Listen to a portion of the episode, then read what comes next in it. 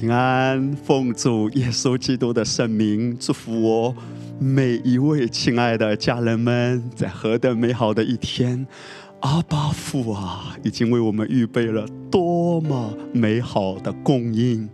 在律法之下，我们每天总是感觉到被要求，你这个做的不够好，你那个要加把劲，你要更给力啊！在律法之下，我们总是有很多的压力，很多的要求，但是在恩典之下呢？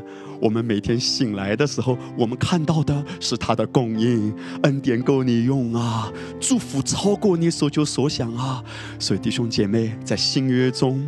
就是今天你我所在的盟约中，每天醒来的时候，无论外面有多大的挑战，我们总是要提醒自己：供应大过我的需要，帮助我的大过拦阻我的，与我同在的多过那些想伤害我们的。哈利路亚！这就是伊丽莎为他的仆人祷告。当他仆人很紧张、很恐惧，看到大军围困的时候，伊丽莎却为仆人祷告说：“主啊，你开他的。”眼睛让他能看见，那与我们同在的是更大、更丰盛、更荣耀。哈利路亚！当大军围困的时候，上帝却借着一个先知告诉约沙法王说：“嘿，不要害怕，现在你们要去征战。怎么征战啊？你们只要差遣诗班在前面歌唱。你知道吗？上帝的主意简直令人匪夷所思。”敌人拿着刀拿着枪要来跟你征战，上帝对他说：“你们也可以起来征战，怎么征战？你们就唱吧，哈利路亚，唱吧，跳吧，赞美吧。这是啥征战嘞？哈利路亚！其实这不是约沙法的征战，这是耶和华的征战，而你们只要享受在他的同在里。”你们只管安息，看他为你成就不可思议的事。征战越大，战利品越多。阿门，阿门。我们一开始的时候，一起来唱恩典之路，哈利路亚，也是喽。是我的主，引我走正义路。高山或低谷，都是你在保护。万人中唯独你爱我，认识我，永远不变的应许，这一生都是祝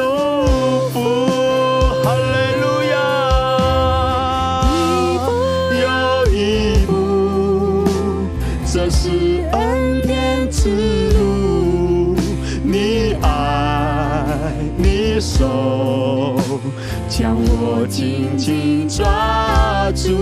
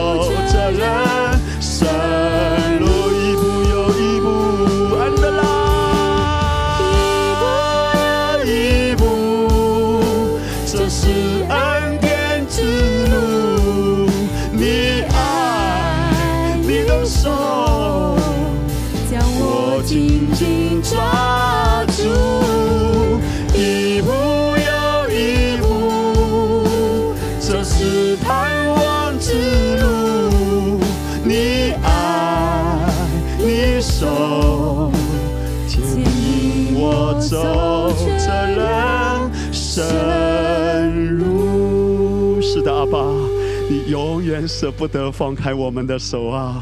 就算当我们走迷了，有时候我们走在自己的方向中，你总是不断的呼唤我们，挽回我们。主啊，谢谢你施恩的手永远不肯放弃我们的，我们跟着你是何等蒙福啊！我们感恩祷告，奉耶稣得胜的名，阿门，哈利路亚。谢主，接下来呢，我们要一起领受主宝贵的话语。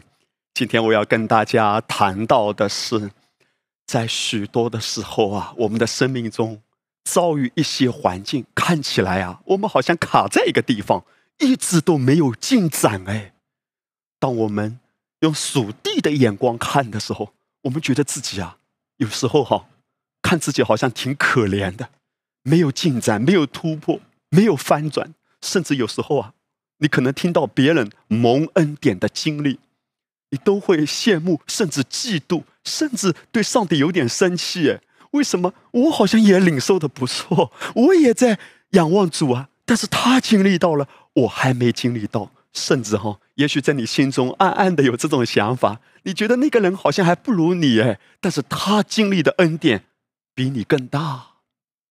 宝贵的弟兄姐妹，今年啊。我们在年初的时候，当我们谈到年度意向，我们鼓励大家用以弗所书第一章为自己祷告，求圣灵啊帮助我们，让我们里面的眼睛是非常明亮的，看见主所看见的，用三层天的思维，用三层天的眼光，看见基督的爱是何等的长阔高深。所以，我们每天要为自己祷告。求圣灵照明我们心中的眼睛，当我们用他的眼光，用三层天的眼光来看待我们所遭遇的和这世界所发生的种种的事，我们的心境就不一样了。宝贵的弟兄姐妹，今天我要鼓励你啊！其实主的话语非常清晰的向我们写明的，许多你认为的没进展。在这种时候，其实是上帝在预备你，在预备你的心，要带你进到更高的、更大的突破。我常常默想到诗篇这句话，我心就被坚固起来。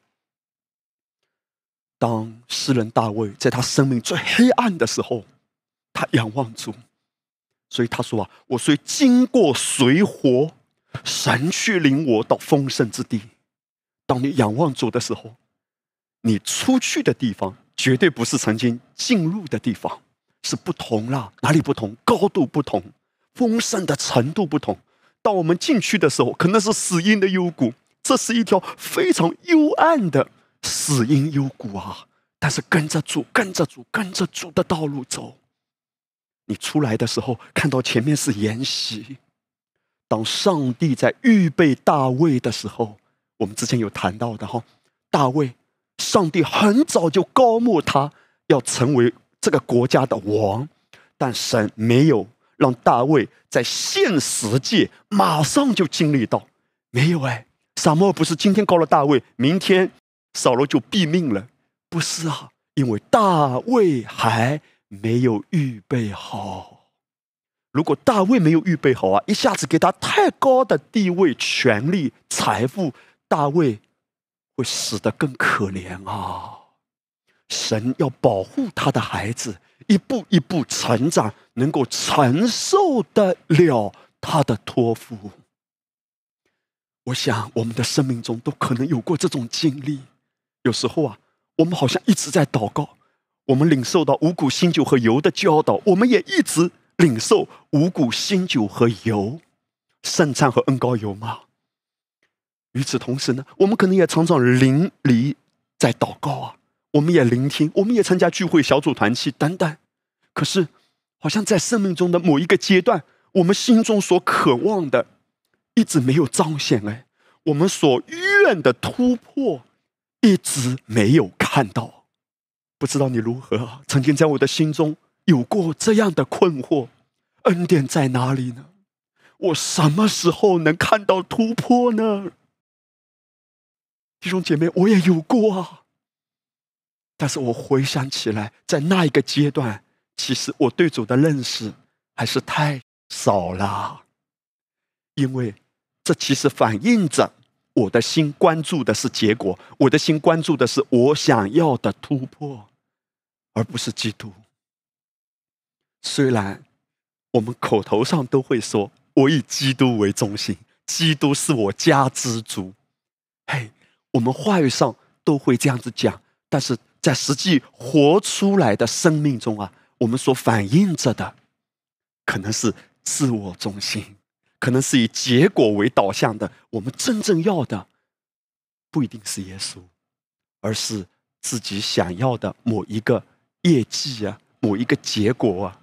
某一个人、某一件事的达成，宝贵的弟兄姐妹，许多时候你觉得没有进展，所以就质疑神的恩典。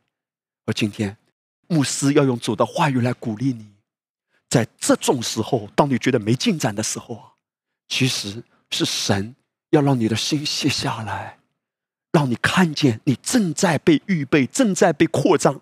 哪一个部分啊？扩张内在的生命。当你觉得没有恩典的时候，不是真的没恩典，而是恩典出现的模样，恩典出现的款式，不是照你的意思而已啊！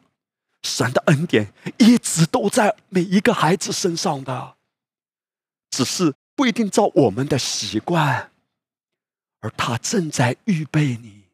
当你的心愿意降服下来，跟他说：“主啊，我愿意与你对齐，我愿意放开我自己紧紧抓住的，来跟随你的带领的时候，宝贵的弟兄姐妹，在过往的日子啊，我真的很深的经历到，神要给我们的，他为我们预备的，远远的大过、多过、超过我所想象的。”神永远不会允许魔鬼占上风的，没有什么会让他措手不及的。这里面啊，讲到一个对比哈，就是神的眼光和人的眼光。从人的眼光看呢，我们遭遇一些事，我们会感到措手不及，束手无策，不知道下一步该怎么办。哎呀，遭遇这样的打击，哎呀，遭遇这种困境，我该咋整呢？嘿，这是人的眼光通常有的反应，可是从神的眼光来看，没有什么事情让他措手不及。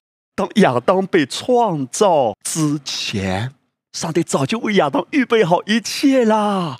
绝对不会出现这种情况。亚当被造好的时候，上帝向他吹了一口气，然后亚当就活过来，成了有灵的活人。这个时候，亚当呼吸的时候，突然发现啊，没有氧气，哦，不能呼吸，哦，不能呼吸。然后上帝说：“哎呀，咋整啊？我竟然忘了创造氧气，绝对不会。”哈利路亚！他早就预备好了，没有任何事让他措手不及。你还记得吗？当耶稣降生之后。很快啊，希律王就感觉到威胁了。希律王就派人把跟耶稣年纪相仿的孩子全部都杀死。这是非常残忍的一件事情啊！而你知道，上帝早有预备，他预备的是玛利亚和约瑟这两个愿意与主同行的人。上帝预备东方的博士带着黄金、没药、乳香来朝拜耶稣。各位，你可知道，神早就看到婴儿耶稣当他降生之后会遭遇什么，而他施恩的手一直在保护。这个时候，玛利亚和约瑟是至关重要的。我们也就能理解哈，为什么神一定要选玛利亚和约瑟？因为这两个是心里柔软。愿意跟随神的，如果这两个没有听清楚神的带领，或者神已经感动他，神已经对他说话，他们不愿意跟随，这就意味着神的计划无法透过这两个器皿被彰显。哎，神已经选了两个愿意与他同行的人，他们就日以夜继的，甚至披星戴月的带着耶稣，暂时到埃及避一避。同样的，你看到啊，当大卫一度因为害怕扫罗的追杀，而去到非利士人的地，后来他又感觉到在非利士更危险，又回到以色列境内。上帝为他预备了亚杜兰洞，这个亚杜兰洞啊。不是大卫回到以色列境内之后，上帝派天使赶快来挖啊挖啊挖啊，开始挖山洞。不，早已预备，只是大卫需要找到这个洞。所以你看到在诗篇中啊，大卫在山洞中也好，大卫在被追杀的逃难的这段日子里，他常常从心发出的跟神的呼求：主啊，我仰望你，你把我高举在磐石上，使我胜过四面的仇敌。主啊，我呼求你！等等，大卫就在这样人眼中看来最艰难的日子，他和主的关系深深的连接。与此同时，圣经里还有很多别的例子哈，比如说以利亚。你看，上帝让以利亚在饥荒的时候啊，非常干旱。上帝提醒他：“你去基利溪旁，因为那里还有溪水。”哇，以利亚就去了。与此同时，除了喝的。那必须还得有吃的呀，吃的怎么办呢？上帝绝对不可能把以利亚派到那里。以利亚说：“那我吃啥？”上帝说：“哎呀，对不起，对不起，忘了给你准备外卖。”马上，上帝找一只乌鸦说：“乌鸦一号，你愿意吗？”那个乌鸦说：“对不起，我不愿意。”上帝又找了第二个乌鸦说：“乌鸦，你愿意吗？”乌鸦二号说：“对不起，我也不愿意，绝对不会。”上帝早已经预备了，在人眼中看来是不可思议的乌鸦都预备了。当耶稣进到彼得的船上，耶稣对彼得说：“来，把网撒到水深之处啊！船开出去，到水深之处撒网。”嘿，各位，之前昼夜劳力，彼得啥也没捞着。但是当耶稣到了彼得的船，请相信，鱼儿已经预备了。当以色列百姓在旷野的时候，神用大东风把。安屯都吹过来，哈利路亚！这些安屯早已经预备了，只是人和神呢要连接上。主啊，到底是哪一个山洞呢？是亚度蓝洞，还是亚度绿洞，还是亚度红洞呢？好，开玩笑，开玩笑，此蓝非彼蓝哈。但是我要说的是，有很多洞啊，哪一个洞是最安全的呢？哦，上帝说是亚度蓝洞啊，不要走错了，不是粉红洞，不是紫洞啊，是蓝洞。哈利路亚，感谢主。与此同时，耶稣基督在五饼二鱼这个神迹彰显之前。其实从眼见来说呢，没有人会想到耶稣接下来用什么法子喂饱大家的肚子，所有人的肚子都同心合意发出咕咕叫，都可以弹奏乐章了。但是耶稣是那样的安然自若，不紧不慢。来来来，一排一排，一行一行都做好，然后拿出仅有的五饼二鱼来祝谢，来感恩。接下来源源不绝的供应，你可以想象吗？这个饼啊，一掰。嘣，又长出来，一掰，嘣，又长出来。所有的人，哇，那一天他们吃的不是饼，那一天他们吃的是生机，是喜乐，是感恩，是讶异。耶稣早有预备，没有什么让他惊讶的。今天，当我们的眼光也被提升，哈利路亚。提升起来，提升起来！记着主的话，记着圣灵。你今天啊，遭遇一些环境，用人的眼光看，简直是惊涛骇浪。可是你安然自若，因为你说：“我知道我的救赎主永远活着，他为我征战，他必看顾我，他必顾念我。”弟兄姐妹，当我们用这样的眼光的时候啊，我们心中就得安息。我们可以如此坦然的说啊。许多时候，那一扇关上的门啊，其实是神对你的保护和祝福。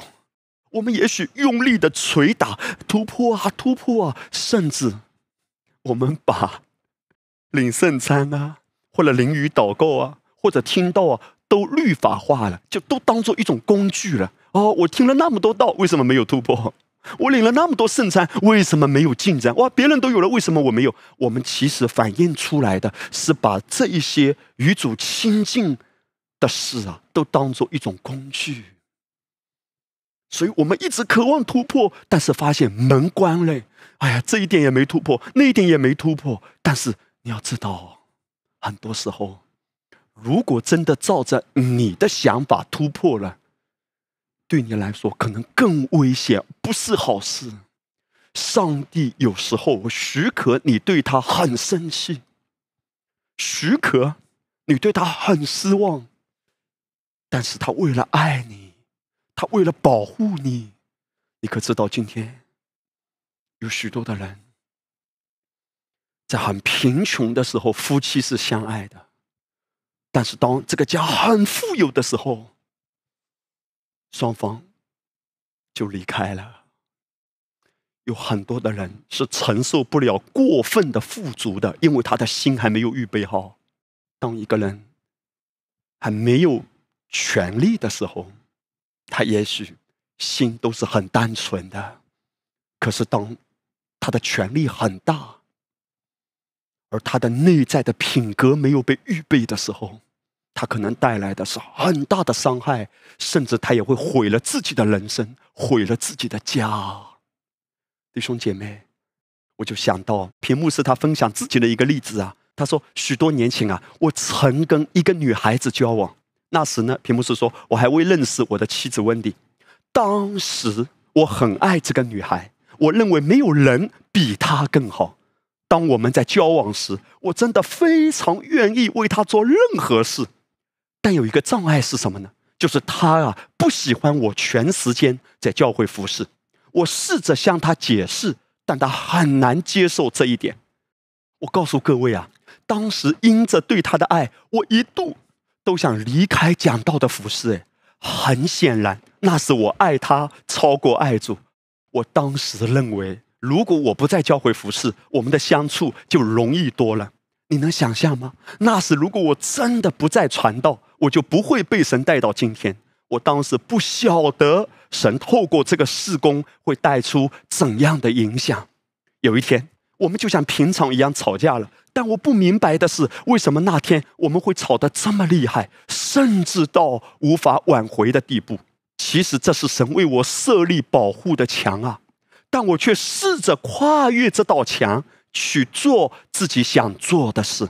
有一天，我问神：“你为我预备的人是他吗？如果不是他，我感觉自己无法与他分手。”哎，主啊，你必须分开我们。之前当我们吵架时，我们每次都会和好，但这一次我们就没有再复合了。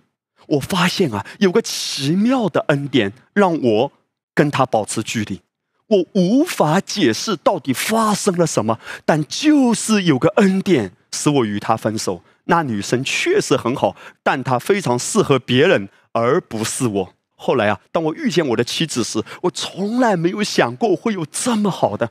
我当时真的很震惊，太不可思议了，那感受完全无法形容。神丰盛的恩典超过所求所想，直到今天，我依然满心感恩。哇，弟兄姐妹，我真的很感恩。屏幕是如此坦诚的、谦卑的分享他自己生命的这个经历啊。其实我们从他这个经历中看见，他强调的是一件事，就是原先你认为是非常好的，你觉得除了他就再也没有别人的。很多时候，是我们自己的认为，我们自己很顽固的执念。我就是要他，就是他，就是他，就是他。但是有一天你回过头去看的时候，你会感谢主，说主啊，谢谢你当时你给我这个恩典，与他分开，因为他虽然很好，但不适合我。哈利路亚！上帝为你预备的是最适合你的。人是这样子的哈，当我们。与人分离的时候，刚开始都是揪心的痛，因为很显然，毕竟有过感情嘛。但是，许多的分开是为了保护彼此。神要让这两个人都拥有幸福的家庭、幸福的人生，而这两个在一起的时候，可能不合适啊。宝贵的弟兄姐妹，这是神的眼光和人的眼光之间的差别。有时候啊。我们可能陷入到某一种很痛苦的感受里，因为我们一直想要，我就是想要这个，我就是想要这个。但是主知道，你这个季节不适合得到你想要的这个。他最知道什么时候那个结果临到你身上是最合宜的。我们没有得到的时候，我们一定会信誓旦旦的宣称：“我绝对不会远离神的。”但是人生最大的幸福，不是得到了你想要的，而是与主总是在亲密的关系里。如果没有与主亲密的同行，你就是得到全世界到一个地步，人生还是一场悲剧，一定的虚空的虚空，虚空的虚空，眼看看不饱，耳听听不足的，吃尽了山珍海味到一个地步，如果里面没有真满足、真喜乐，一切的美食依然食之无味，因为心若不自由。哪里都是辖制你的地方，宝贵的弟兄姐妹，主永远要得着我们的心啊！所以为这个缘故，今天你觉得自己卡在哪里呢？你觉得自己在哪一个方面你想要突破，但一直没有看到突破呢？牧师今天要奉主的名来鼓励你，与其你一直。祷告求主带领你突破，倒不如你先把心静下来说：“主啊，在我的生命中有没有哪一些主你需要帮助我、带领我、开启我，让我知道我需要放下的？我到底是在抓神机，还是在抓神机的源头——基督啊？我到底是在抓财富，还是在抓财富的源头——基督啊？我到底是在抓？”目标、结果，还是自然而然把我带到这个目标和结果中的基督啊！哇，弟兄姐妹，五谷新酒和油非常好，淋雨祷告非常好，聆听主的道、默想主的道都非常好。可是把这一切当做手段、当做工具的时候，就变味了。有时候我们难免哈，走走走就走偏了。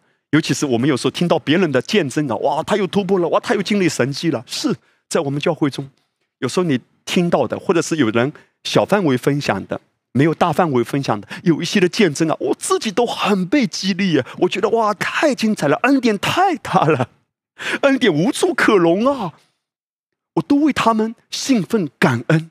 可是如果你也听到类似的见证，你会不会有这种失落感？那我呢，主啊，那我呢？哈利路亚！主怎么会把你给忘了？每个人都在不同的季节呀，他有他的季节，你有你的季节。如果一个人兴盛是他自己手搞出来的，千万不要羡慕，因为自己手搞出来的又短暂又脆弱，而且很危险，人会被耗尽。但如果主加给他的，通常都是预备过的，到了一个季节，神必叫他升高。你也是一样的，与其关注别人得到的，或者与其关注自己想要的结果，倒不如就是在现在，我的心啊，紧紧的仰望你，继续跟着主走你在这个阶段要走的道路。也许哈，你为着自己身体某一个症状在祷告，不管这个症状啊。严不严重？我不知道你有没有哈这种经历啊？也许你领受圣餐了，你宣告医治的话语，大有信心的，但你没有看到这个症状消失哎。其实有些时候，神可能带领你在别的方面需要调整一下。我们人呢，常常有这种惯性的，我们习惯昨天的模式，尤其是昨天的一些模式是成功的。是曾经有果效的，我们很容易延续那种模式。人很容易活在习惯中，但神是做新事的，他总是要带着我们不断的做一些调整，因为在不同的季节面对不同的境况，我们人也是一样。我们到了不同的年纪，我们的身体的机能呢，也会有一些调整的。我们自己身体的健康要好好珍惜，要好好爱护。也许圣灵在两年以前就提醒你了，就感动你了。可能你一直没有回应他。两年以前，神可能就感动你不要吃一些东西，因为那些东西对你的身体不太好。也许是很甜的，或者是很油腻的，或者是这样食物啊，碳水化合物太高的、淀粉啊太高的一些食物，也许对你的身体不太好。可是这些东西呢，通常是很香的，油脂嘛，又有糖甜的，而且碳水化合物比较高的，哇，煮起来比较香的，或者炒起来的一些东西，你很喜欢吃。但是圣灵已经提醒你要有节制啊，因为圣灵所结的果子，它所表现出来的其中一个就是节制。所以神其实在两年以前就提醒你，来跟我领受这个恩典，跟我领受这个恩典。但是你每一次拿起筷子，你就忘了；每次拿起筷子，你就迷失在美食的丛林里了。弟兄姐妹，很多时候，龙寻牧师这样子说：哈，你身上有一些的症状出现。请相信，这绝对不是神故意要加给你的，因为他向你所怀的意念永远是好的。但是神会许可你身上有一些的症状出现，为什么？因为他要救你啊！当你看到身上有一些症状的时候，神可能在提醒你，孩子啊，两年以前、五年以前，我就感动你了。圣灵一直在催促你，在食物上要注意一下。也许在你的作息上要注意一下，可是我们呢，一直活在自己的习惯里，我们就按着自己曾经舒适的生活方式一直这样子过。但这种你认为舒适的，对你的健康是一个伤害。所以，当这些症状出来的时候，神在提醒你说：“孩子，赶快调整，赶快跟他领受这个恩典。”我看到。屏幕是所分享他自己这个见证的时候啊，很深的触动我的一点是什么？就是他跟主说嘛，他说：“主啊，如果那个女孩子是不合适的，可是我自己呢，因为有这个感情在嘛，分不开的。”分开的时候啊，可能是撕心裂肺的，是放不下的。主，如果你觉得不合适，你给我一个恩典，让我能够分开。哇，他就谈到是主给他一个恩典。他说他不知道发生什么，但就是有个恩典让他能够分开。今天你也跟主领受，就是有个恩典让你对有些的食物不再有兴趣了。哈利路亚！就是有个恩典，让你的睡眠开始调整。就是有个恩典，让你不再刷剧了，不管是韩剧、日剧、美剧、英剧，还是国产剧哦，就是有个恩典，让你愿意。来敬拜，来开口，因为生死在舌头泉下，敬拜赞美很重要的。可是这一些都不是要求你的，因为要求你你也做不到的，很痛苦的，对不对？是要跟主领受的，弟兄姐妹，连开口能够跟主赞美、向主敬拜、跟主祷告，都是要恩典的。跟主说，我靠自己做不到，我跟你领受，弟兄姐妹，也许你领受了一次、两次、五次、十次，你觉得我领受了，我还是没力量啊，接着领受，不要再继续怨天尤人。很多时候，我们啊，把责任都怪在魔鬼身上是最容易的，都是魔鬼不好，魔鬼攻击我，属灵征战都是魔鬼，魔鬼是我们确实有属灵征战，但是弟兄姐妹，我们自己的心是否真的保守好呢？魔鬼若不能偷窃你的内在，魔鬼也动不了你的外在。很多时候，我们外面被魔鬼偷了。是因为我们的里面乱了方寸，我们的里面有太多混杂的声音。神可能一直提醒你在属灵的食物上也要吃得干净啊，不要吃一些不干净的。有时候啊，你可能拿起手机刷一些视频的时候就停不下来。原先你找一个资料准备三分钟，结果三个小时过了你还没有找到。过了三个小时才想起，哎呀，三个小时前我准备要查一个资料的，结果，一个视频吸引你点进去，这个视频吸引你点进去，不断的推荐上来，知道吗？排山倒海，一波未平，一波又起，就把你的时间给吞吃了。而你在这个事情上有跟主开口领受过恩典吗？哇，在一些细节上，我们都开口跟主领受哎，所以弟兄姐妹，神啊会把一些的门关掉。神会许可你在一些事上没有进展、没有突破，让你的心被震动一下，苏醒过来。不要延续曾经的惯性，因为这样搞下去，问题会更严重。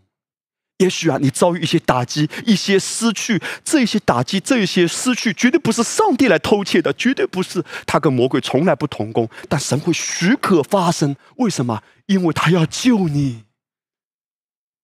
曾经啊，我也为着我所失去的一些东西耿耿于怀。主啊，为什么你不保护我？主啊，为什么你不拯救呢？主啊，为什么你不出手来？征战呢？其实神一直在出手，神一直在保护。但问题是，如果我没有跟上，圣灵已经带领我要往东，可是我习惯的往西，所以我就习惯的往西，往西，往西。结果，你了解吗？一直往西，神说不要，赶快往东，出问题了。然后出了问题，怪上帝说：“主啊，为什么你不救？为什么你不拯救？为什么你不帮助？”神早就已经振聋发聩的提醒你，但是心里太烦乱的时候啊，没有时间安静的聆听他的话语。天父非常爱我们啊，他不希望我们被任何东西辖制。当某个东西主导你、辖制你，或使你往错误的方向飞奔而去时，他会不断的提醒你、导正你。但你的心若一直不回应他的呼唤，他会许可我们遭遇瓶颈和阻碍，进而挽回我们的心，回转归向他。宝贵的弟兄姐妹，其实啊，一些事情的不顺利，包括家庭中发生一些事。不是一件坏事哎！我回想起来，几年前后，那个阶段啊，这件事情让我印象很深。那个阶段呢，我们家有一个孩子，在那几个礼拜，情绪啊，很容易起伏，很低落，或者是啊，一下子就很容易哭。其实那个时候他已经有四五岁了嘛，还是有一点点懂事的，能够听懂一些话的，但不知道为什么非常脆弱。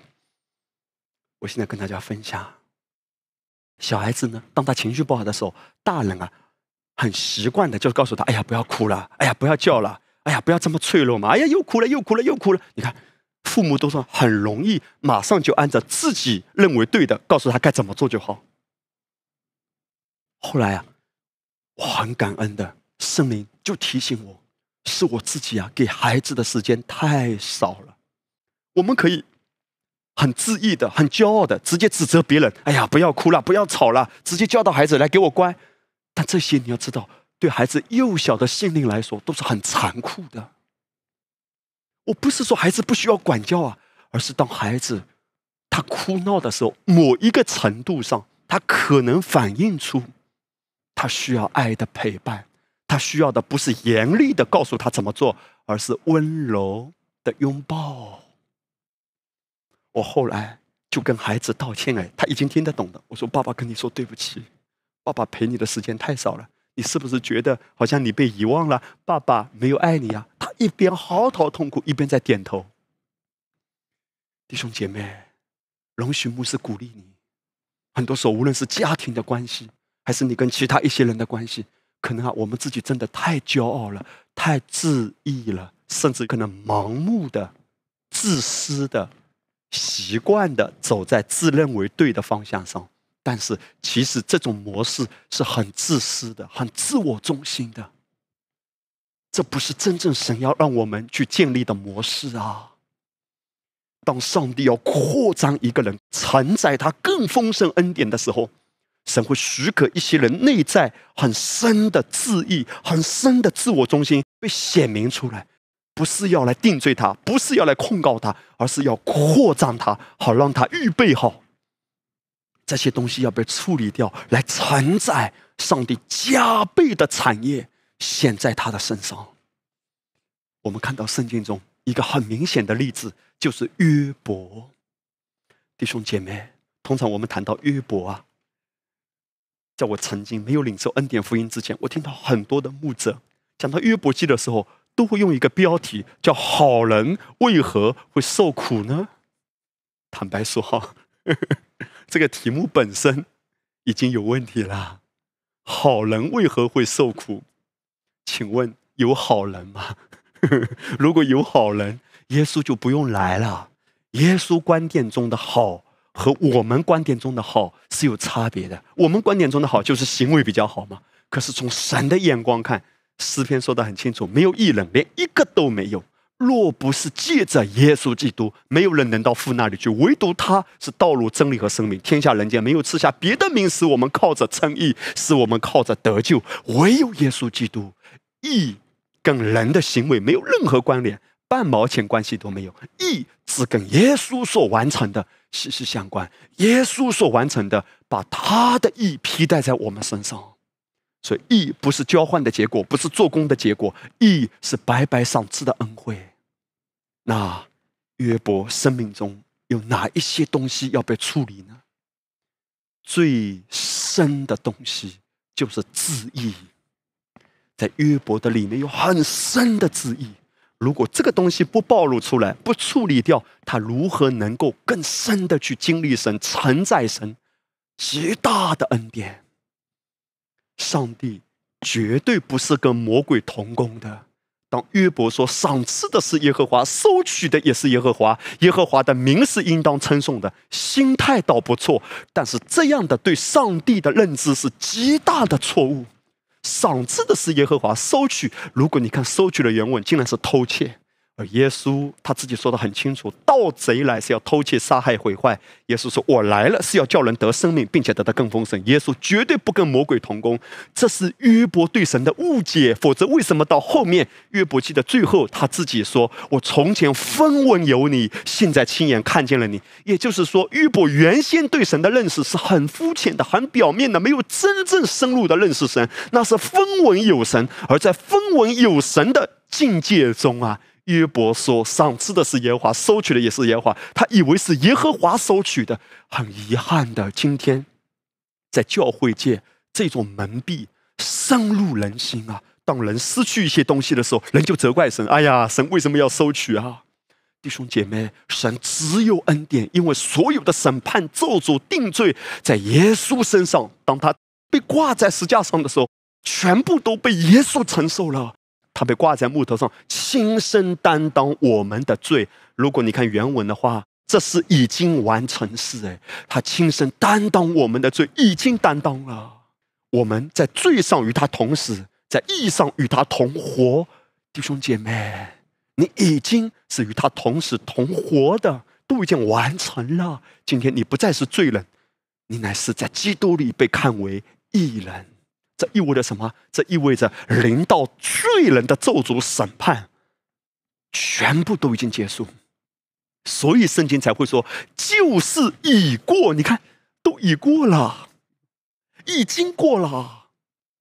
原来我说，魔鬼给教会一个很大的蒙蔽是什么？就是旧事没过，该领到你的还得领到你，神还得搞你，神还得弄你一下。不，赏赐的是耶和华，阿门的。收取的绝对不是耶和华。他说：“我向你说，怀的一年就是赐平安的一年。人纵然失信，神永远是可信的。甚至亚伯拉罕，亚伯拉罕有多少次软弱、跌倒、失败？可是亚伯拉罕的盟约，其实他跟神的盟约不是律法之约，是恩典之约。亚伯拉罕跟神的关系啊，不是建立在摩西跟神的关系之上的。摩西在后面啊，摩西很久之后才来啊。亚伯拉罕跟上帝是建立在什么？耶稣基督。”道成肉身之前，这是一个影儿，是一个预表，无条件的恩典的盟约。亚伯拉罕那么多软弱，你看到了吗？上帝不断的加给他牛啊、羊啊、牛啊、羊啊，还加给他，因为从神的角度来说，他就是要祝福。哎，事实上，你留意啊，亚伯拉罕每跌倒一次，恩典就多一次。他不承认他的妻子是妻子，牛羊又来了。哇！从人的眼光看，匪夷所思哎，罪在哪里显多，恩典更显多。在这样的盟约里，亚伯拉罕因为他信神，神就称他为义。所以我讲这一些的话，是要说啊，从神的眼光、神的角度来说，他永远都是爱你，想保护你，想祝福你。但是他给你自由，他给约伯自由。当约伯自己把神保护的篱笆拉下来，因为约伯有很多的质疑。用人的行为，用人的善功，不断的献祭来熄灭上帝的怒气。其实这本身对上帝的理解已经严重的偏差。某个角度来说，约伯更信赖的是自己的力量，而不是神白白赏赐的恩典。上帝为了帮助约伯，提升他对神的经历，上帝许可他遭遇一些事。所以你看后面啊，约伯他很深的自意就暴露出来了。当约伯的朋友指出约伯的问题的时候，那些朋友不管他们讲的是对的还是错的，约伯啊，他里面有非常激烈的反应，你就可以看到哈。约伯记二十九章啊，约伯怎样回击那一些指出他问题的人呢？约伯说：“我初到城门，在街上设立座位，少年人见我而回避，老年人也起身站立啊，王子都停止说话，用手捂口。”首领都静默无声，舌头贴住上膛。耳朵听我的，就称我有福；眼睛看我的，便称赞我，因我拯救哀求的困苦人和无人帮助的孤儿。约伯的意思是什么？我是人眼中看来是一个好人，是一个正直人，是一个帮助人的人。然后约伯进一步讲，他说啊，我以公义为衣服，以公平为外袍和冠冕，我为瞎子的眼，瘸子的脚。我为穷乏人的父，素不认识的人，我查明他的案件。哇，弟兄姐妹，我们不能再读下去了，因为再读下去，我们很困惑：约伯到底是在讲他自己，还是在讲神啊？约伯好像把自己当神看。约伯说：“我为瞎子的眼，瘸子的腿，有我在，万事太平；没有我，世界大难。”哇，弟兄姐妹，你可以想象一下。约伯，他不知不觉，虽然你看他也献祭啊，他也知道有神啊，但不知不觉，他走到了一个非常可怕的死胡同里。如果在这个道路上走下去，约伯失去的岂止只是外面的家业或者是家人？上帝要挽回约伯，因为自义永远没有好的结果。容许牧师再说一下。自义从来没有带来好结果的，自义带来的永远都只有灾难。这是为什么？神说，在以赛亚六十四章第六节，人的义都像污秽的衣服。我们看过圣经的原文哈，曾经污秽的衣服，原文是说沾满血的破布啊，是很肮脏的破布啊，不是人的恶啊，是人的义啊。如果你都这么伟大，如果你自己这么棒了。你不需要拯救，你不需要耶稣，你不需要靠恩典吗？你只要靠你自己。你真的相信的不是耶稣，相信的是你的经验、你的能力、你的才华、你的聪明。你相信的其实是自己，你信赖的是自己。这也是今天神要挽回许多他的孩子，所以许可他们遭遇一些挫败，因为在这些挫败中，上帝好像拿一个喇叭对他说：“孩子，不要再硬着心走你认为对的路，快回头啊，柔软下来。”放开这些破布，因为这些破布缠住你，你紧紧抓住自己这些东西，然后就觉得我都做了那么好，我都做了那么多，为什么没突破？上帝的爱在哪里？其实人在这样的质疑中啊，很可怜的。神说：“你认为自己做了那么多，你认为自己这么好，这一切都不是构成你蒙福的先前条件。”让你蒙福的只有一个原因：你卸下自己的功，坦然的被神充满，被神恩宠，跟着他而行。就是铁路的两个轨道嘛，一个是信的正确，一个是安息的跟着他，他怎么带你就怎么跟。有时候暂时的失去，反而是为了让你蒙福的更长久。哎，我很感恩的，曾经我们的教会。刚开始领受恩典的时候啊，有一些的人离开，不管是什么原因。可是弟兄姐妹，没有一个牧者，没有一个教会的牧师看到人离开是开心的。就算离开的人哈，假如说也是你可能不喜欢的，但是你看到教会人少，总不是一件好事吧？弟兄姐妹，不管是什么原因，曾经都有过失落感，但我现在回头想起来，真的是上帝在救我啊！上帝在保护我啊！上帝在挽回我啊！我们啊，要学习把指责别人的手都伸回来，不要指责。哎呀，是因为他不好，还因为他不领受，还因为他太骄傲了，因为他心太刚硬了。我们要真的很当心哎，可能不是别人的原因，是我们这些做领袖的太狂妄了。原来我讲这个话，我们太自义了，我们太觉得自己了不起了。凭什么别人要听你呢？凭什么别人要跟随你呢？凭什么别人要在我们的教会呢？凭什么别人要在你的牧区呢？凭什么别人要在你的小组呢？哇，他实在没眼光啊！我们要很当心讲这些话。弟兄姐妹，真正柔软的心，想到的是祝福；那些骄傲的心。都是指责，都是定罪。我们会觉得啊，表面上啊我是不配的，我不配的，心里面啊可能是很骄傲的，你知道吗？我们嘴巴上说我不配，我不配，结果别人说对你就不配，你什么反应？你配呀，我不配，你配呀？你看，但是呢，我们客套话都会讲嘛，我也不配的，我也软弱的。你真的被别人看来是不配的、软弱的，被别人忽视又受不了了呀，这就反映出来，像约伯的里面啊，你看他就开始如数家珍一般。他说啊，我以公义为衣服，以公平为外袍和冠冕，什么意思？我是多么公义公平的人。然后下面又开始列举了。他说，我为瞎子的眼，瘸子的腿，我为穷乏人的腹，我做了多少好事。然后说，素不认识的，我还帮他们查明案件，什么意思啊？岳伯说，我不但这么慷慨，我不但这么有爱心，而且我还帮别人去判断案件。你看，哇，他不叫约伯，叫约福尔摩斯。约摩斯，哈利路亚，弟兄姐妹，这位约摩斯，他就开始数算自己的义，以此告诉别人说：“你有什么资格论断我？你还说我不好。”在这样的光景中，后来神对约伯讲了一番话：“哎，约伯记三十八章，那时耶和华从旋风中回答约伯说：‘我立大地根基的时候，你在哪里呢？你若有聪明，只管说吧。’”你若晓得，就说是谁定地的尺度？是谁把准绳拉在其上？地的根基安置在何处啊？地的脚石是谁安放的？你知道天的？定力吗？能使地归在天的？权下吗？你能想云彩扬起身来，使倾盆的雨遮盖你吗？上帝意思是说，约摩斯，你好了不起哎，你好棒棒哎，我都被感动了。我觉得你的英勇。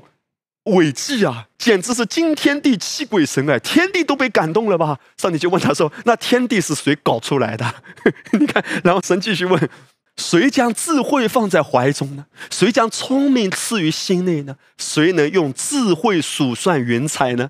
其实啊，上帝跟约伯讲了很长的一番话，约伯越听啊，约伯就慢慢安静下来了，就呆住了。对呀，浩瀚的宇宙，浩瀚的星空。约伯看到自己其实是那么渺小，有什么可夸的？有什么了不起的？事实上，约伯，你能够帮助别人，是你真的这么有爱心吗？是你真的这么能干吗？神是在对他说：“是我给你的恩典，而你竟然把我给你的恩典当做你自己自夸的资本。你有什么可自夸的？你的房子大，你的房子多，这不是恩典吗？”你有口才，这不是恩典吗？你有很好的五官，很漂亮的外观，这不是恩典吗？你的孩子成群，你的孩子都很有出息，是你搞出来的，这不是恩典吗？你牧养教会牧养的很不错，这不是恩典吗？你从两个轮子到四个轮子，这不是恩典吗？有哪一样是你自己搞出来的呢？连你的呼吸都是神的恩典，不是吗？所以保罗后来就说啊，哪一样不是领受的？若是领受的，为何自夸，仿佛不是领受的？好像是我们自己搞出来的。保罗说，都是恩典啊。所以保罗越认识恩典，保罗就看自己越了渺小。我是真的是最微小的。是最不配的，这不是一种自义自量，不是一种自暴自弃，而是认识是主的爱，是主的祝福。弟兄姐妹，我们现在讲回约伯，上帝很直截了当的，必须要出手把约伯救回来。所以约伯后来就说啊：“主啊，我从前分文有你，现在亲眼看见了你。你看，约伯到后面。”幡然醒悟，主啊，原来你是这样的美好，我真正认识了你。弟兄姐妹，约伯经过水火，魔鬼的计谋是不好的，但是神的心永远是好的。约伯更深的经历，并且约伯后来没有减少啊。雅各书五章十一节就为约伯的人生做了一个总结。他说：“那先前忍耐的，我们称他们是有福的。你们听见过约伯的忍耐，也知道主给他的结局。明显主是满心怜悯、大有慈悲的。所以雅各就总结说：神的心永远是好的。你要看他的结局。但是不是所有的人被魔鬼攻击之后都会有约伯一样的结局呢？很遗憾，不是每一个神的孩子都有约伯的结局，因为有一些的人，当他遭遇一些打击、遭遇一些逆境的时候，他的心就很不容易回到主那里去。他就开始对上帝充满更大的苦读。为什么你没有给我恩典？为什么你没有给我恩典？有时候啊，我们人真的有很多的质疑。我们不问主啊，我在哪一个方面其实是很自我中心？我没有调整，没有跟上你，我没有听清楚，或者我没有聆听，我听了太多世界的声音。我们常常不会问自己，我们只会问恩典在哪里。但其实，神永远是爱约伯。他许可约伯遭遇这一些，是约伯自己的选择，不是神把他推过去的。而当约伯做了错误的选择，以至于被魔鬼攻击的时候，神还是要救他。约伯后来就有这样很深的醒悟啊，在约伯记四十二章的第六节，他说：“因此我厌恶自己在尘土和炉灰中懊悔。”中文和合本啊，翻译这节经文的时候，很容易让人误解。说约伯好像到一个地步，开始这么自暴自弃了，厌恶自己，好像讨厌自己、恨自己。其实不是弟兄姐妹，吕正中译本更接近原文。约伯的意思是：我的心都被融化了。什么意思啊？我原来那颗刚硬的心，很深的自意，很坚硬的自意，都是我、我、我、我这么好，我这么优秀，我这么棒，竟然你们还指责我。所以约伯说：我这样的一颗刚硬的心，自我主观很强烈的心，被融化了。中文的和合本哈，二零一零版本啊，它翻译成“因此我撤回了”。那个撤回的原文啊，它的含义其实叫瓦解啊。什么叫瓦解？不是约伯的身体瓦解了，不是约伯的身体破碎了，不是约伯的心好像很受伤了，不，而是说约伯自己原先自我中心的观念被瓦解了。不再抱残守缺，紧紧抓住自己。主啊，让我自我中心的这些东西都被瓦解吧。我原来自视甚高的，我原来按着自己的主见，按着自己的计划往前走的，都被瓦解。弟兄姐妹，坦白说哈，一个人啊，若真的要跟随主，哪一种人比较容易一点呢？就是原先相对来说比较笨一点，引号哈，不是真的笨，比较单纯一点的。看起来引号有点傻乎乎的，主怎么带我就怎么跟啊，跟上跟上跟上，这样的人呢轻松一点。哪一种人比较累一点呢？可能我们中间有一些弟兄姐妹，你特别精明的啊，特别能干的，你自己的主见特别多的。这跟你的学历无关，因为我见过很高学历的，在主的面前是非常柔软和谦卑。当然，可能之前也被主处理过的，都被带领过的。哈利路亚！我也见过一些。跟学历无关嘛？有些学历可能不高的，但是表现的好像很聪明啊，很能干哎。圣灵，所有的人都看得清楚，要带领他往东的，他偏要往西。但是没有跟着圣灵的，怎么可能有真正丰盛的人生呢？所以哪一种人比较辛苦一点的跟着主呢？就是特别优秀的。特别棒棒的，哎呀，这个时候啊，我们都不知道我们到底有多么深的自疑，我们都不知道自己到底有多深的骄傲。但是跟着主的时候啊，啊，神要带领我们，我们总是不容易跟上，因为我们有太多的习惯、自己的模式、自己的惯性。这一种彼得这个老渔夫虽然年纪轻，但是打鱼的经验是老渔夫，这是老渔夫的手段啊。彼得很有一套，彼得说：“我打鱼去。”耶稣说。啊，去吧！虽然没有直接说，但其实就是默许他去嘛。结果整夜劳力，彼得那一天啊，你可以想多么沮丧。跟耶稣吧，觉得没有好意思再跟下去。结果打鱼吧，半根鱼刺捞到，其他啥都没有。那日子还早混呢？跟着彼得的人怎么看彼得呢？在最绝望的时候，耶稣其实对彼得说：“彼得，原先啊，在克西马尼园，彼得收刀入鞘。现在呢，彼得收网吧，来。” Follow me，哈利路亚！现在你愿意跟着我吗？你的路走绝了吗？没走绝啊！哦，再走，再走，还有别的路吗？来，再想想还有什么路？先走绝了，哈利路亚！人的绝路是上帝要开路的时候啊！弟兄姐妹，今天你在哪一些路上感觉自己走绝了？我是鼓励你接纳自己，主啊，我真的是太聪明了，谢谢你给我这么聪明，对不对？哇，主啊，可能我智商太高了，哎呀，主啊，我太能干了，我也接纳自己，现在碰壁了，我知道你是爱我的，我知道你是保护我的。坦白说，回头看看我自己啊，虽然我的智商其实不高的，哈，我也不算很聪明的，但是不聪明的、智商不高的，还是有这么多顽固的主见。以至于在过往信仰的历程中啊，真的是跌跌撞撞，甚至头破血流。但是感谢主弟兄姐妹，一次一次跌倒，我学到一件事情：不要抱怨，更不要责怪神，反而要感恩，说谢谢你给我围起一道墙。虽然碰壁了，赶快回来，主啊，你要怎么带，我愿意怎么跟。有些东西不愿意放下，快放吧，因为你今天不放。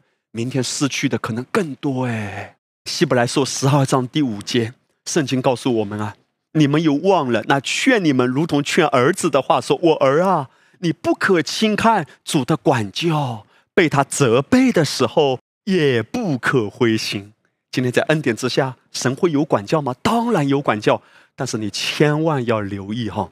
当我们谈到管教的时候，绝对不是在原先那种律法之下。一讲到管教，就想到哇，上帝要给你一个什么病啊？上帝要拿一个什么车祸啊？拿一个什么意外啊来整你啊？绝对不是，这百分之一百是魔鬼谎言来的。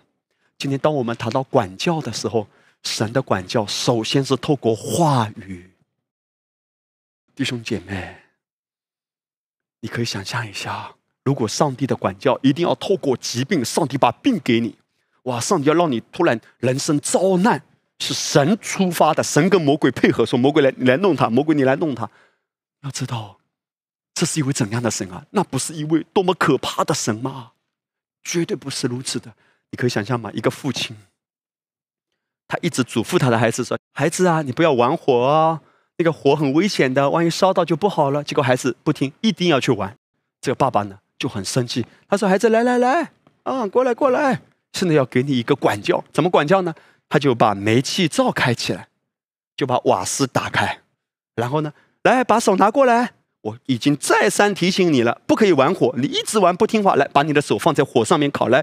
烤烤了五分钟之后，再烤另一边。小儿子在那里哇，发出撕心裂肺的呼喊。爸爸不听，说来再烤啊！我已经告诉你了，如果你不顺服我，就要给你病的，你忘了吗？如果你不顺服我，就要给你灾祸的，忘了吗？如果不顺服我，就要给你病毒的，忘了吗？所以小孩子的手呢，就在火上面被烤。你觉得一个正常的父亲会这样子做吗？这是个多么病态的父亲！弟兄姐妹，原谅我说，魔鬼。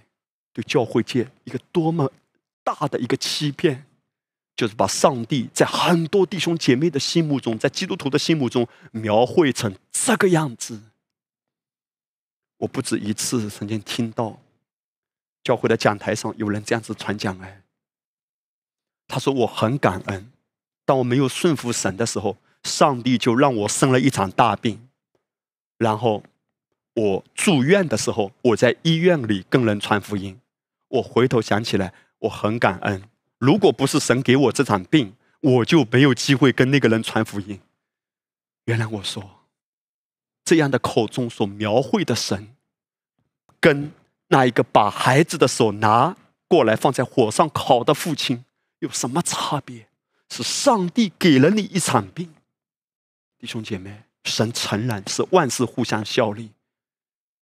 他可以在人认为的窘境中依然带出祝福，没有问题啊！他在病房里跟人传福音，这本身也是一件好事。但是如果他说是上帝把我搞成一场病了，上帝把我弄到病房里，让我家里花了这么多钱，损失那么多时间，而且身体那么多痛苦，是上帝让我去受的，这是一个对上帝极大的污蔑，对上帝严重的误解。新约中谈到管教的时候，那个原文含义叫训练孩童，就是小孩子啊，很容易犯错嘛。小孩子思想常常不集中嘛，对不对？在圣经中谈到管教，最重要的不是律法之下哇那种很严厉的要强迫，是很温柔的。来，回到正路啊。假如哈老师带着小孩子过马路，老师提前都会做很多准备的，可能两个老师还要在旁边的，前面有个老师，然后小孩子都要拉着前面那个小朋友的衣服啊。我们家最小的孩子，他们走在马路上的时候。让每个人手上都有一个环的，每个环呢都要连在一起的，小孩子都不会走散。然后老师还要很温柔的说：“来，宝贝们，往这边走，往那边走，不要走歪掉哦，不要走出去哦，往这边走。”老师再三的提醒，再三的挽回，再三的温柔的劝诫，这个叫什么？这个就叫做管教。哈利路亚！今天你听到这些话，也是阿巴父对我们爱的管教啊。他在劝勉我们，在训练我们什么？不要走偏了，不要走弯了，要连接他，要仰望他，也不要留在愤愤不平和失落感里，反而是要向主感恩主，你许可这一些的逆境，是为了让我的心明白我到底要什么，我到底要往哪里走。管教最重要的，首先是话语。当然，一定有一个疑问，那你说牧师，我家的孩子。都不来教会聚会，他也不听到，或者你说牧师啊？我教会中有这样的一位肢体，我相信他是重生得救的，但是我怎么跟他劝他都不听哎，弟兄姐妹，神爱他吗？当然爱，但是你留意，神爱人不一定照着人认为的方式爱他，所以除了有话语的管教，这也是上帝最先的，也是最频繁的，上帝最主要的管教方式。但如果一个人都不听到，或者再劝勉都不愿意受教，当这个人走偏的时候，神会许可环境的挫败，好像啊，他一直用手在打地，突破啊，突破啊，突破啊，全身都是血，但是地就不裂开。他一直可能在做投资啊，但是一次一次的投资失败了。你要知道，一个人只要远离主啊，无论他多么成功，都是短暂的；多么兴旺，都是极度脆弱和虚空的。这样的成功模式绝对不是神要给人的。所以，如果一个人走在这样的模式里，上帝还要祝福他，还要让他更成功，那不是让他快一点慢性自杀吗？神会许可他哎，但是。不是说上帝把这种灾难给他，不，上帝让他赔钱，不，神许可，因为他做这个错误的投资啊，也是他自己的选择嘛。所以弟兄姐妹，这绝对不是阿巴父希望人多一点失败，不，神最重要的首先是话语，但是如果不愿意聆听话语，你就看到有一些的时候，人啊，在一些点上就一直没进展。其实一直没进展。如果你的思维转变过来，你会看见，那反而是一个很大的突破。哎，你说没进展怎么是突破？没进展不是一个信号吗？没进展不是一件让我们可以停下来思考一下、安静一下，为什么一直没进展？当然，有些时候啊。人可能在某一种蒙蔽中啊，没进展，反而更用力。我一定要突破，我一定要看到进展。用人的手、人的力量继续搞，神也会许可的。搞到什么地步，精疲力尽，甚至更大的损失、更大的坑掉下去，神会许可的。但阿巴夫不希望他的孩子走到这个地步。但是如果一个人呢，一定要硬着心，神许可到一个地步。神还是能挽回他，并且如果他的心真的回转，你看到了吗？在我们的教会中有多少人，家庭也好，财务也好，都翻转，曾经都是千疮百孔的，都走不下去，甚至活不下去，翻转过来。为什么？因为无论过去掉到多深的坑里，他的心若真的回转到主面前，主，我要跟随你。主啊，我要跟随你，将我一生交给你。真的把自己的生命交在主手中，你怎么带我就怎么跟，柔软下来。你看到圣经中，以色列百姓在旷野，一共四十年的流浪，出埃及到最后进迦南地，前面两年神带领的，后面三十八年。完全是绕弯路啊！其实，在这之前，在加底斯巴尼亚，神叫摩西派探子十二个人进到迦南地，他们抬着各样迦南地的特产，很大串的葡萄，还有无花果等等其他的水果出来的时候，所有的人都知道，哇，多么富饶的，如同神应许的那流奶与蜜之地。但是以色列的百姓，他们虽然知道这是神的应许和神已经给他们的，可是由于他们只看到那原来住在里面的巨人，他们就凭眼见而活。他们没有信赖神的话，所以他们离开加迪斯巴尼亚。虽然就在前方，他们进去吧，神与你们同在的，得地为业吧。约书亚和加勒这样坚定的时候，别人反而要打死他们。哎，说你们让我去送死啊！所以他们怎么办？继续绕旷野，绕了三十八年啊！那三十八年，神还是爱他们，神还是有恩典，还是降下玛瑙。但这个是上帝的心意吗？神原来的心意就是叫他们直接进去的，但是神给他们自由，绕了三十八年。你知道三十八年之后绕回哪里？绕回加底斯巴尼亚。上帝说：“你们住的房子不是你们建的，你们吃的水啊，那个水井不是你们挖的，你们吃的果实啊，不是你们栽种的，都预备好了。至于敌人呢？三十八年之后进去的时候，也不是他们凭自己的力量打下来的，也是神的恩典。绕耶利哥，你看这种打仗的方法，人类历史上有出现过吗？从来没有吗？一切都是恩典。三十八年之前，如果他们进去就有恩典，可是他们不信，绕啊绕啊绕。”绕啊绕啊绕，绕了三十八年，神给人自由，但是弟兄姐妹，阿巴夫舍不得我们滥用自由，而受了那么多损失。他呼唤我们的心，他今天也呼唤你的心，孩子啊，跟牢，跟紧一点啊！每一天你都需要话语的，在你做投资的时候，不要听人的声音。听圣灵的声音。当你要进入一段关系的时候，不要凭着肉体的倾向，要来到主面前说：“主，这个人真的合适吗？”不要轻易把自己的身体交出去，尤其是我们中间的姐妹们、年轻的弟弟妹妹们。容许牧师给你一个鼓励：如果你愿意的话，这不是一个要求，不是一个定罪，但是牧师鼓励你，甚至请求你。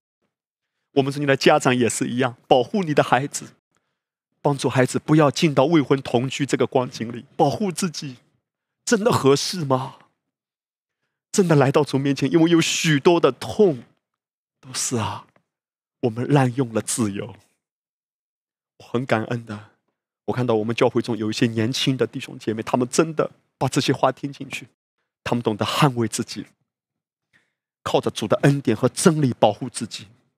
我知道我们教会有一些弟兄姐妹真的在。踏入婚姻之前，真的保守自己，弟兄姐妹，真的不同的进到婚姻中的时候。可是，如果你有过软弱，不要定罪，耶稣还是爱你的。但是在接下来之后的人生中，神一直在呼唤我们，不要跟随世界，不要再绕弯路，不要等失去了才知道，哎呀，多么可惜！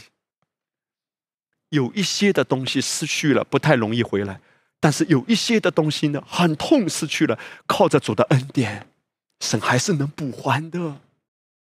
所以弟兄姐妹，我们看扫罗和大卫的例子是最明显的。在扫罗做王之前啊，他从来没有被神管教和纠正过；而大卫在做王之前呢，他不断被神管教和纠正。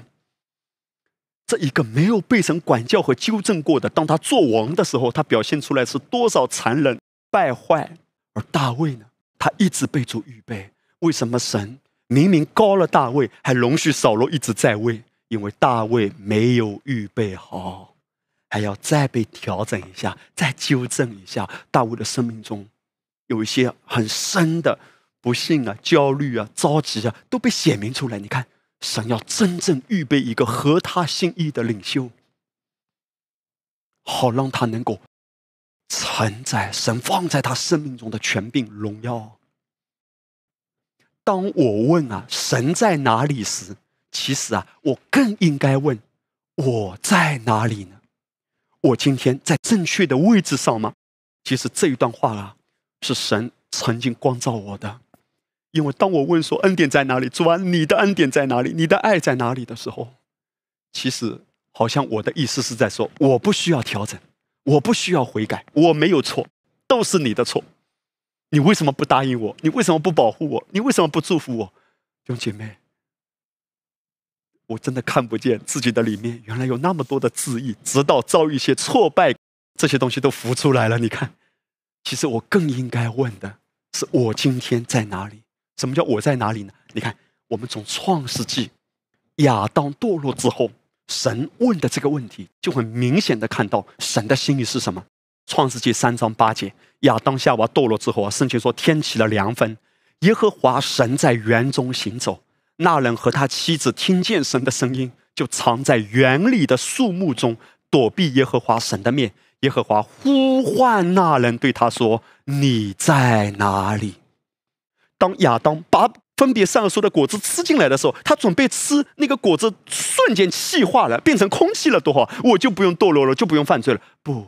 神给你自由，因为没有自由，你根本就不是一个有尊严的人。人有做对的事情的自由，也有做错事情的自由。神把这个自由权给你。今天我们怎么样正确的运用自由？我们需要主的话，需要轨道啊！主的话就是我们脚前的灯，路上的光，需要圣灵啊！若不是靠他的话和圣灵，我们通常都会滥用自由。而亚当夏娃滥用自由之后，他知道自己没有底气问神说：“恩典在哪里？保护在哪里？”神问他：“你在哪里？”哎，弟兄姐妹，难道神不知道亚当夏娃在哪里吗？当然知道，无所不知嘛。但为什么神要这样子问呢？我相信神问的不只是你的身体都在哪里，不只是物质的层面。我相信神在这里问的是属灵的位置。亚当，你知道，从属灵的角度来说，你的位置在哪里吗？亚当的位置在哪里？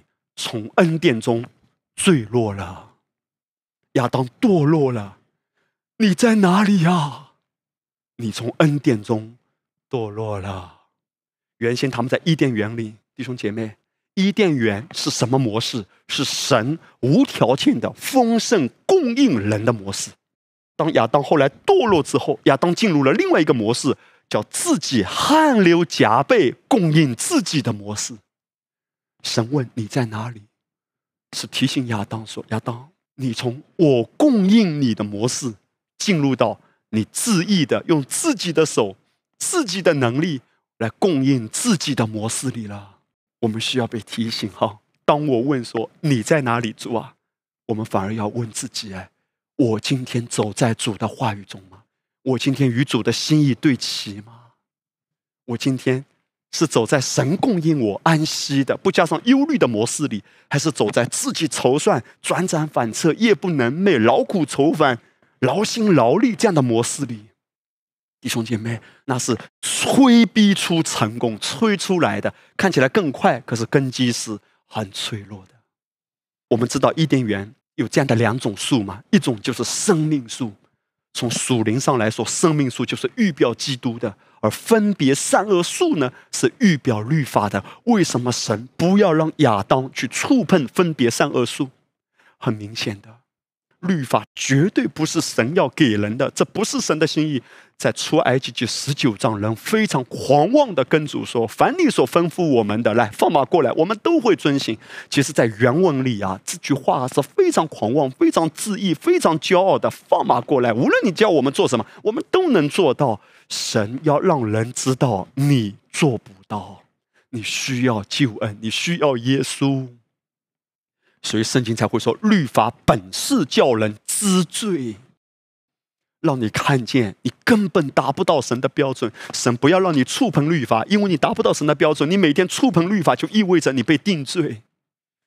那定罪的指示也称为属死的指示。后来保罗就指出，那属死的指示，把人搞死的指示，什么意思？如果你每天触碰律法，你每一天用律法来对待自己，你永远都觉得自己达不到，达不到。人在定罪感里会更容易衰老，人在定罪感里很容易被榨干喜乐和平安。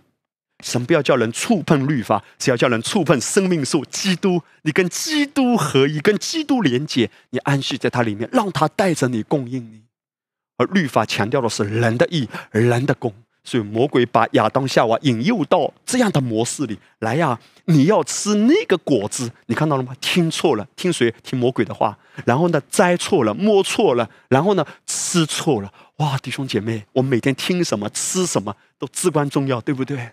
当亚当夏娃他们吃错了，而且啊，夏娃啊还传错了嘛？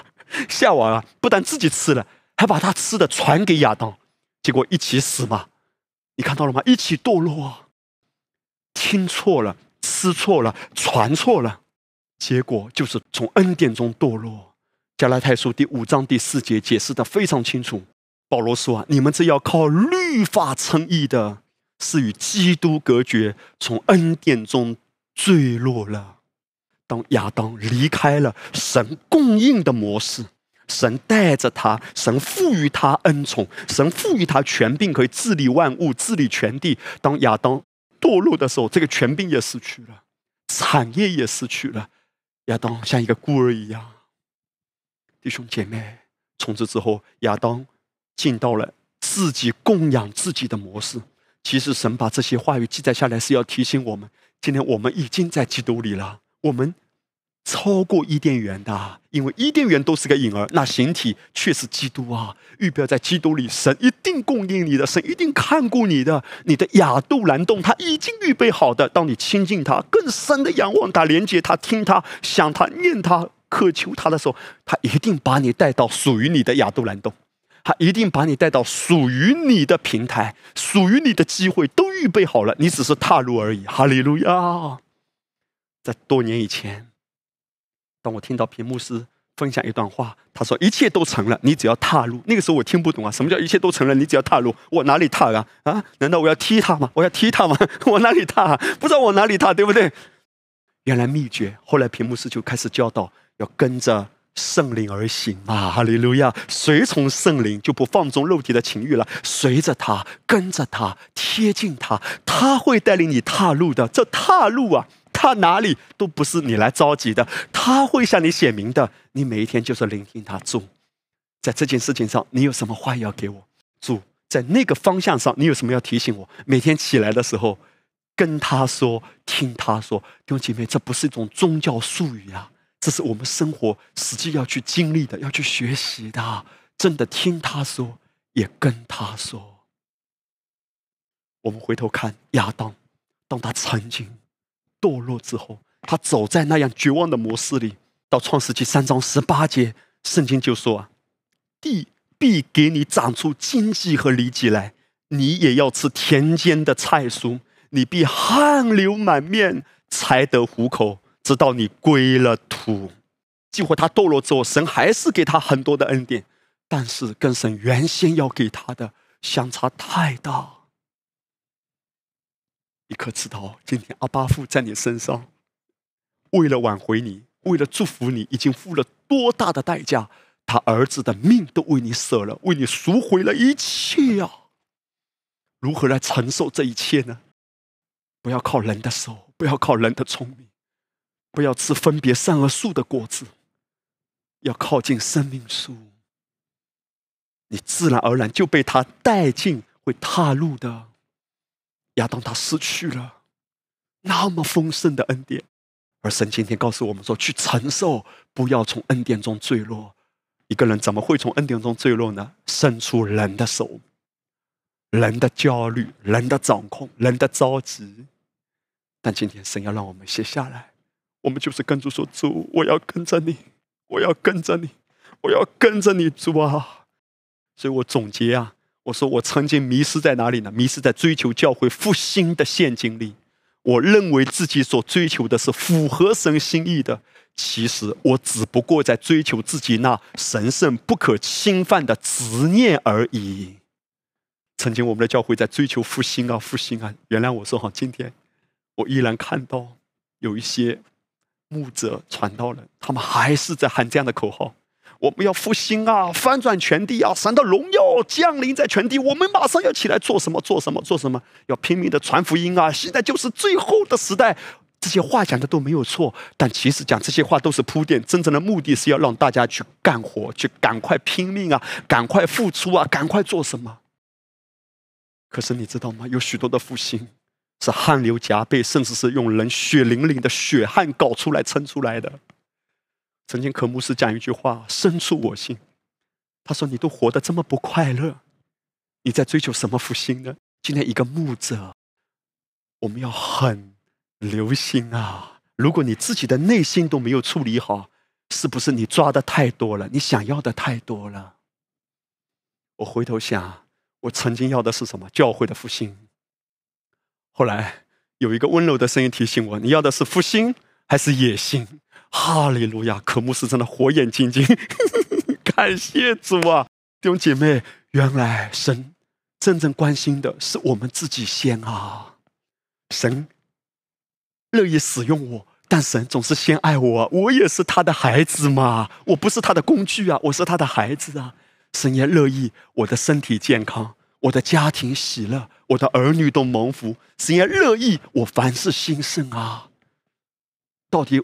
我真正要的是什么？是要借着外面的成功，来给自己所谓的一种安全感呢，还是真的满意出来的？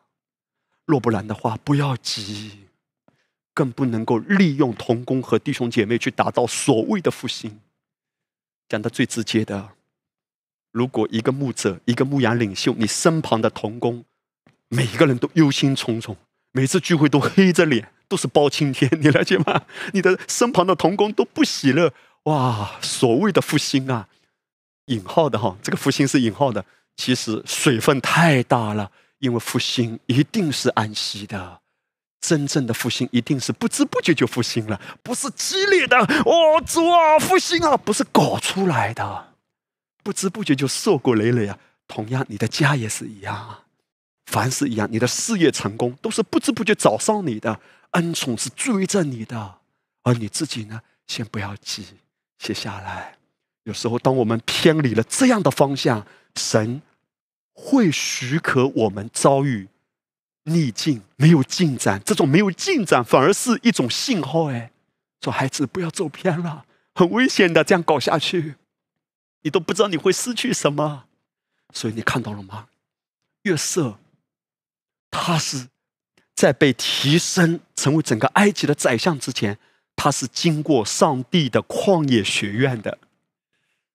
约瑟做了一个异梦，我们相信那个异梦是从神来的。然后他就很兴奋的，年轻气盛嘛，小年轻，对不对？约瑟马上跑过去跟他的兄弟还有他的父亲讲。结果你看，他的兄弟还有他的父亲啊，都觉得很愤怒哎，啊，这个毛头小子真的不知道自己在讲什么。后来。就是以为自己要梦想成真，没想到睁开眼睛，发现自己在坑里。再睁开眼睛，在埃及奴隶市场的铁筐子里，当时的奴隶市场，那些奴隶被放在铁筐子里，扒光衣服，让那些奴隶主去挑选哪一个奴隶，你觉得他身体健康的，你挑过去。有时候在笼子里的时候，他完全可以质疑恩典在哪里。那个梦真的是我的白日梦，还是神的异梦？是神的异梦。但是约瑟，难道？不需要成长吗？越是自己本身那一种年轻气盛的，很想炫耀的啊！一做了梦就马上讲出去，一有什么特别属灵的经历啊，我们都要很当心，对不对？我们不要卖弄自己嘛，除非真的是神感动、神带领你跟一些的人分享。若不然的话，就算有什么特别的属灵经历，这都不是夸口的资本，因为一切都是恩典。既然是恩典，有什么可夸的？所以，约瑟刚开始的时候，一做了梦就好兴奋，跑去巴不得全世界都知道，巴不得登上《纽约时报》的头版。后来，他经历了这一切，在这样的过程中，神的恩典一直托住他。我相信，也是跟约瑟自己本身愿意回应神有关的。他仰望主，仰望主，仰望主，这个过程中一定是有很多挣扎，很多拉扯。可是，约瑟是一个被预备过的器皿。约瑟内心深处的这种浮躁啊，这种虚荣啊，或者是这种骄傲啊，都是被处理过的嘛。你看最后啊，当约瑟把兄弟们都接回到埃及，包括他的父亲也接到埃及，约瑟可有那样的慷慨和慈爱，把他们接到歌山地，祝福他的兄弟们。他的兄弟们是什么人？用人的眼光看，简直是仇人啊！这些人就是把你出卖，折磨你，把你搞成这么可怜的样子的。但约瑟最后竟然对他的兄弟们讲了一番话。当他们的父亲雅各死后，兄弟们很紧张嘛，以为约瑟要报仇了。你看，这都是人的思维，他们也用这种思维来看约瑟，以小人之心度君子之腹啊。约瑟怎样回答他们？约瑟就对着这一群很恐惧、以为约瑟要报复的哥哥们讲：“他说，你们不要害怕，我岂能代替神呢？从前你们的意思是要害我，但神的意思原是好的，要保全许多人的性命，成就今日的光景。”现在你们不要害怕，我必养活你们和你们的妇人孩子。于是约瑟用亲爱的话安慰他们。我现在请大家留意啊约瑟这一段话，吕正中译本如此翻译：约瑟说：“你们现在不要害怕，我必定供养你们和你们那些弱小的。”约瑟心里想的都是什么？我一定会顾念你们的，一定供应你们的。约瑟在这里预表的就是耶稣基督啊。而这些恐惧的、不幸的兄弟呢，代表的都是我们这些人。我们对耶稣的恩典信不下。弟兄姐妹，是谁把耶稣挂在石架上？承认这是天父的旨意，借着他的爱子承担我们的罪。但是把耶稣钉在石架上的，也是我们的罪啊。今天我们看到约瑟曾经是这样被他的兄弟们折磨，如同耶稣在石架上那些他的。法利赛人哈，某个角度来说，就是他的兄长们，犹太人啊，钉他十字架，钉他十字架，那些辱骂耶稣、定罪耶稣、攻击耶稣。可是耶稣怎么说？父啊，赦免他们。所以约瑟在这里代表的是主的心啊，我一定爱你们，而且约瑟说我爱你们这些弱小的，在他的心里永远都是 last、lost、least 的，最卑微的、最不配的、最弱小的、最后的。被人落下、被人忽视的，耶稣都挂念，耶稣挂念你啊！哈利路亚！这是约瑟的心。而更让人惊讶的是，约瑟不单应许他们一定会顾念他们，约瑟知道他们很担忧、很惧怕。圣经说，约瑟用亲爱的话、亲密的话、亲密的话来安慰他们。坦白说啊，如果从人的眼光看，我不恨你已经很好了，但约瑟不但不恨他们，约瑟反而来拥抱这些破碎的心，拥抱这些恐惧的心，还用话语安慰他们。弟兄姐妹，这是一个怎样的心怀啊？一个怎样的胸怀啊？用人的眼光看呢？现在讲约瑟哈，如果纯粹从约瑟这个故事本身来说呢，约瑟是被处理过的，否则的话，神怎么样可以放心把这么高的位置？交给约瑟，否则的话，约瑟啊一到高位上，约瑟就起来报复，那根本不能带出神的心嘛。所以在此之前啊，神已经扩张了约瑟内在的境界。今天同样的，为了更大的事，神会先预备你我的品格，这不是逼出来的，这是被爱、被他的话语滋润、带领、更新、转变，一步一步成长出来的。你可想而知嘛？约瑟在监狱中那几年煎熬、做奴隶的时候。到一个地步，你看约瑟很柔软哎，他在监狱中，监狱长都欣赏他，把很大的责任、权柄都托付给他，不是因为约瑟的能力而已，而是因为约瑟的品格。他知道约瑟是一个可以信赖的人，约瑟是一个柔软的人，就像一个泥巴，你怎么捏它就什么形状。有时候我们里面有很多的质疑啊，凭什么叫我做这个啊？凭什么？凭什么啊？你把我看扁了？我们里面可能有很多的愤愤不平，很多很硬的东西。我们在问为什么？为什么？其实约瑟。难道没有问过为什么吗？一定有过的嘛！只要是个人，那可想而知，因着神的恩典，他愿意转向神到一个地步，他内心这些东西被处理了，被扩张了，柔软到一个地步，他恨不起来了。他只有怜悯，只有恩典，只有爱。现在我们讲属灵的预表，从耶稣的角度来说，因为约瑟在这里预表耶稣嘛，他今天看着你说，无论你曾经有过多少的。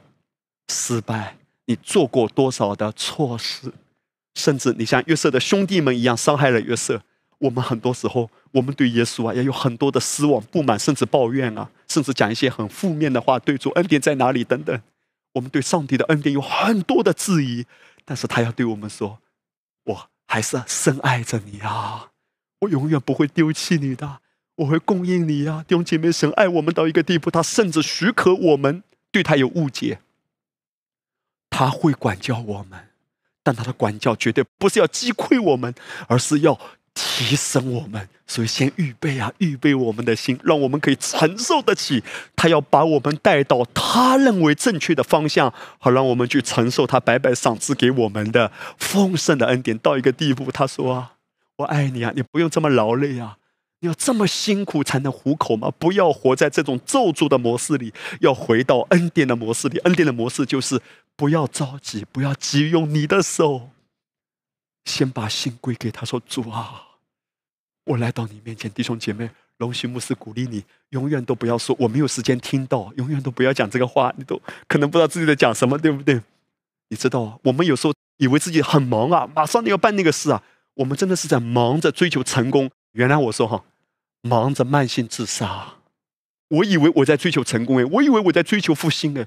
如果我曾经在原来的模式走下去，没有领受恩典福音，我都不能确保自己今天是否还活着，我都不知道我的身体会不会被搞垮，我都不知道我的家会遭遇什么，我都不知道我的孩子会怎样凄凉。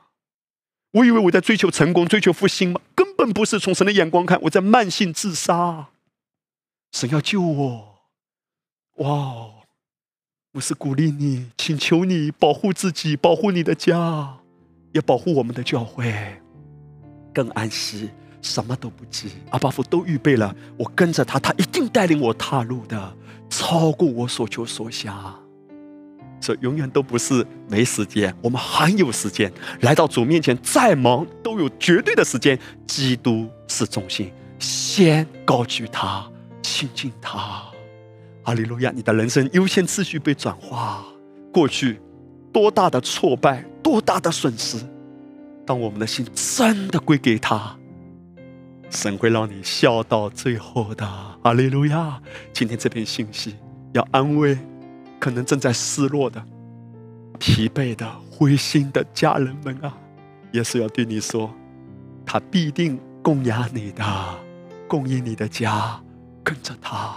跟他说，也凡事听他对我们说，阿门。我们下面来唱这首诗歌。哈利路亚，耶稣咯，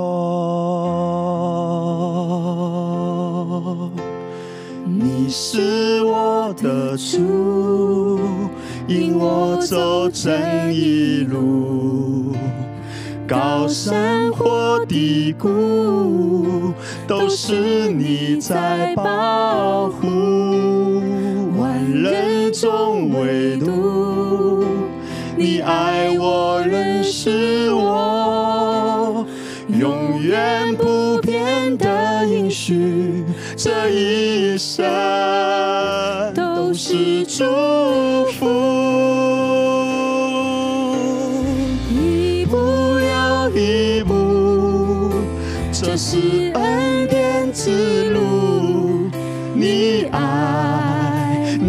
手将我紧紧抓住，一步又一步，这是盼望之路，你爱你手牵引我走着人生路。也是喽，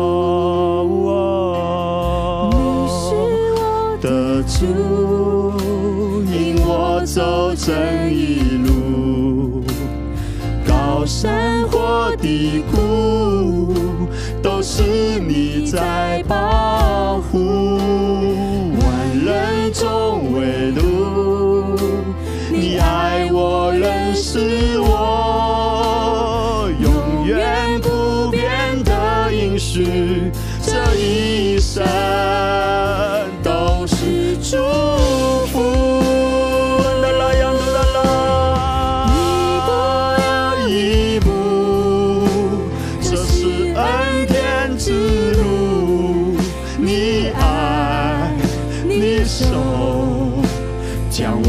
紧紧抓住，一步又一步，这是盼望之路，你爱你手牵引我走这人生。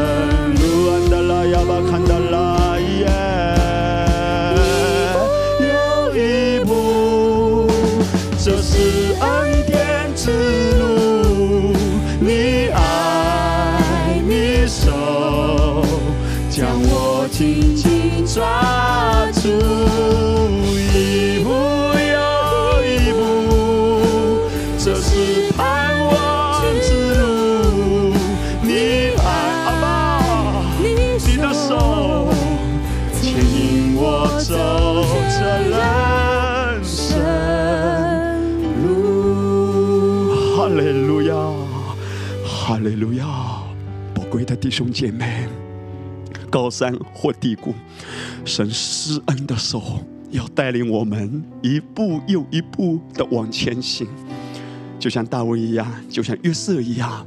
他们虽然经过那么多生命的低谷，但是主啊，一步一步带领他们越走越光明。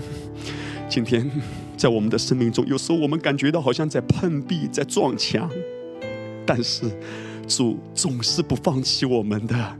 有时候他甚至会许可我们遭遇一些的挑战，为了让我们明白，我们不可以继续走自己的路，要跟着他施恩的手带着我们的，走他所引导的恩典之路。哈利路亚！主永远爱我们，永远不放弃我们。哈利路亚！无论你的家正遭遇多大的挑战，主施恩的手绝不放弃。他要让你看见，你之后所经历的是不可思议的。继续跟着他，跟着他，这就是我们的祷告。Amen。